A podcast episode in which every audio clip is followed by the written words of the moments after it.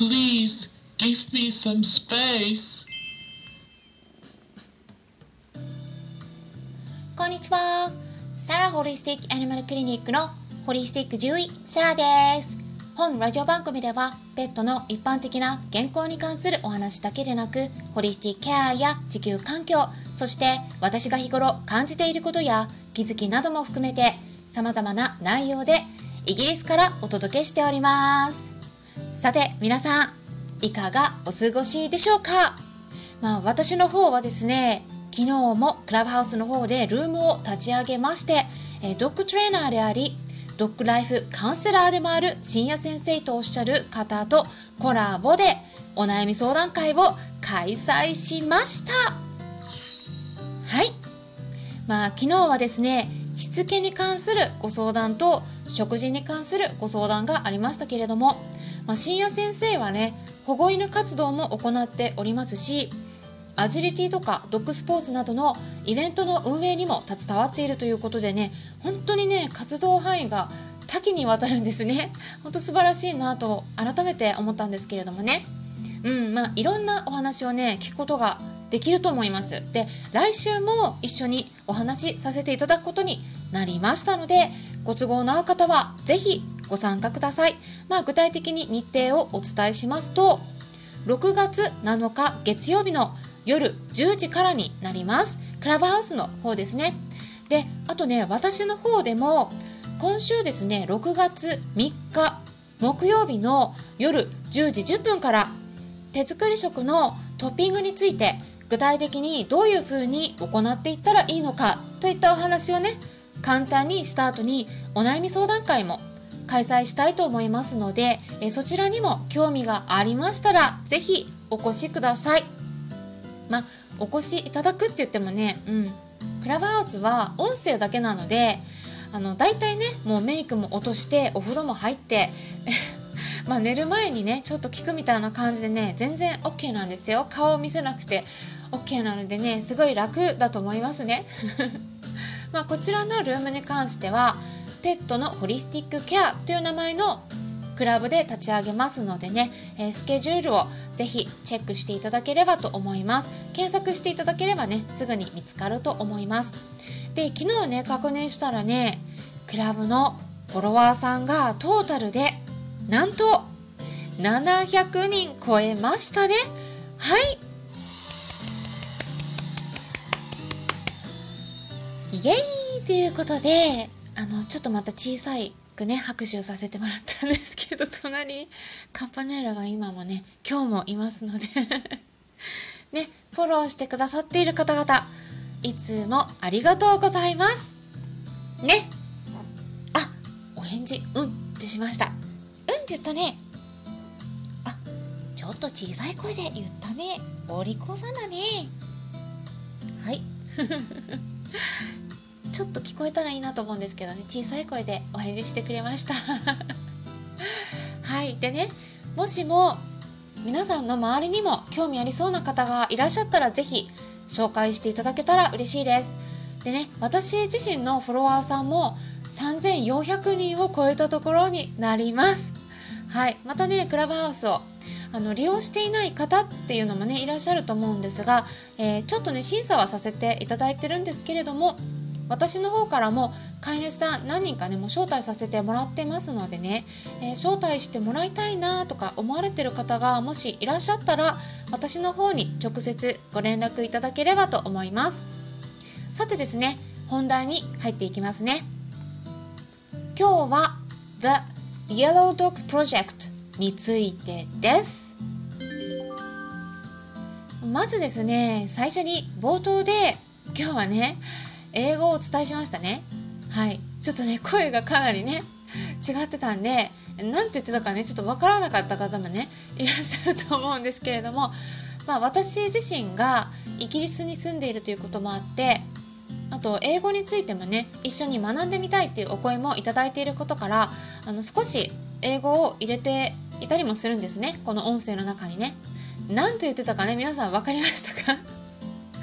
まあもう一回ね今ここでゆっくりお伝えしてみますとはいこんな感じです。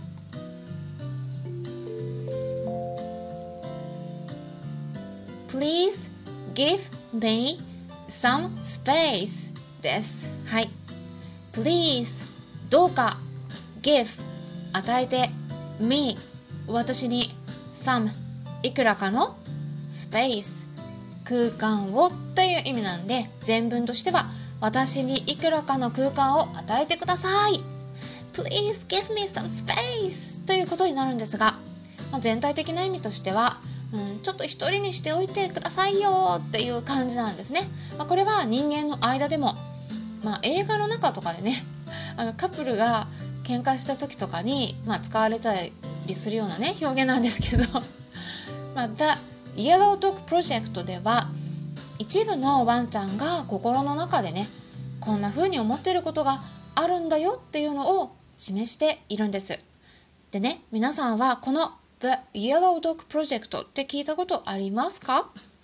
これ何って思われた方もねきっといらっしゃると思いますので説明していきたいと思うんですがこれはですね黄色いものを身につけているワンちゃんがいたらその子には近づかないでほしいというそういう意味がねあるんだよというのを周りに知ってもらう慈善活動のことを言うんです。で黄色いものっていうのは例えばですねお散歩する時にワンちゃんにつけるリードとか首輪のところに黄色いリボンをつけてたり、まあ、首の周りに黄色いバンダナをつけてたりするんですね、まあ、それはもちろん飼い主さんがつけることになるんですけれどもね、うん。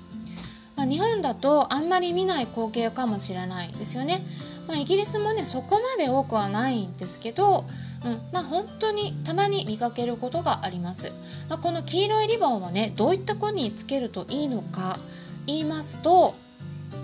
攻撃的なワンちゃんにねつけるようなイメージがあるかもしれないんですがそうそういうよりもねあのどちらかというと他のワンちゃんを怖がってしまうような子ちょっと繊細な子につけられることが多いです。まあ、日本でもねあの結構いると思うんですよ。人間だったら大丈夫なんだけどあの他のワンちゃんがね苦手な子っていませんか？なんかあとはあのまあ他のワンちゃん平気なんだけどこの子に関してはなんかこの犬種の子はちょっと合わないこと多いんだみたいな。はい。なんか理由わかんないんだけどなんかこの子となんか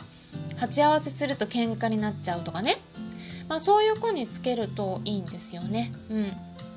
まあ、あとはね病気の子で他のワンちゃんが近寄ってくると緊張してしまうからねあのちょっと今は他のワンちゃんにはあんまり近寄ってほしくないなとかね思う時とかあとトレーニング中しつけの最中でえ他のワンちゃんの方にね気が散ってほしくないような時とかあとシニアの子でちょっとあんまり追いかけ回されたくないような時生理中の場合とかね、うん、あとはなんか心臓が悪いからちょっとあんま緊張させたくないなとか、うん、心臓バクバクさせたくないですよね、まあ、そういうような時とかいろんなケースで利用できます、まあ、よくありがちなのがねあの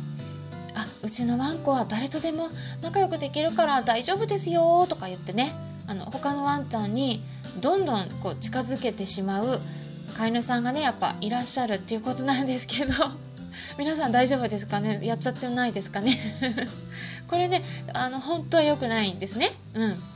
あのその子がね大丈夫であっても相手のワンちゃんの方が大丈夫じゃないことがあるんです。で飼い主さんだったらねあの、まあ、ワンちゃんだからねあの他のワンちゃんの誰とでも仲良くなった方がいいじゃないってね思いがちなんですけどもでもワンちゃん自身にとっては別にそうしたくなかったりも別に一人でいいみたいな子もいるんですよね。うん、だからそれは本当その子それぞれなんですけどもあの一人でいいのにみたいに思ってるような子に対してねあのいろんなワンちゃんが近寄ってきちゃうとすごいあの不愉快になっちゃって 機嫌悪くなってうーってうなり始めたりねもうそれももちろん怖いっていう恐怖心からねうなっちゃう子もいるしね、うん、だからあのちょっとその辺ね気を使ってあげた方がいいんですよね。うん、あとね多いのがあのこれはねワンちゃんを飼っていない方でもいるんですけどもあのなんかワンちゃんを見かけた時にねついつい「あーかわいい」とか言ってねあのすごい触りたくなってしまう、うん、触りに近寄ってしまう。でもねこれってワンちゃんにとってはね結構嫌なコミュニケーションだったりすることもあるんです。皆さんもね考えてみていただければと思うんですけど皆さんご自身がね見知らぬ人に出会った時にその初対面の人がねいきなり「あーかわいいね」って言ってね急に近づいてきて頭とかね体とかこうねベタベタ触ってきたらね嫌じゃないですか？そこでね怒り出しても不思議ではないんですよね。ワンちゃんもね同じで、まあ、受け入れているからって言ってそれをね好んでいるかって言ったらそうではなくてなんとなくああなんか嫌だなとか思いながらこうちょっとひたすら耐えてる子もね結構いると思うんですよ もちろんね人間大好きであもっともっと触ってってね触られるのがすっごい大好きでもうねお腹見せたりとかここもあそこも触ってみたいな子もいるいますよ。うんだからその子それぞれ個性様々なので飼い主さんの方でねどちらのタイプなのかなって判断してあげるといいと思います。なのでね飼い主さんとしてもねもしも道端で会った人たちからねちょっと突然触られたくないなとか思われる場合はこの黄色いリボンをね活用してみるといいんじゃないかなと思います。人間でも誰でもね距離感ってすごく大事ですからね、うん、まだまだねただ日本ではちょっとこの活動自体が知られてないのであの黄色いリボンつけてもねちょっと気づかれないなんてこともあるみたいですけど でもねあのちょっとねいろいろやってみると、うん、例えばね生理中とか手術の後とかねいろんな事情があるような場合にこの黄色いリボンのことを思い出して是非ね活用してみてください。ということで今回も最後まで聞いてくださりありがとうございました。参考にしてもらえたら嬉しいです。それではまたお会いしましょう。ホリスティック獣医サラでした。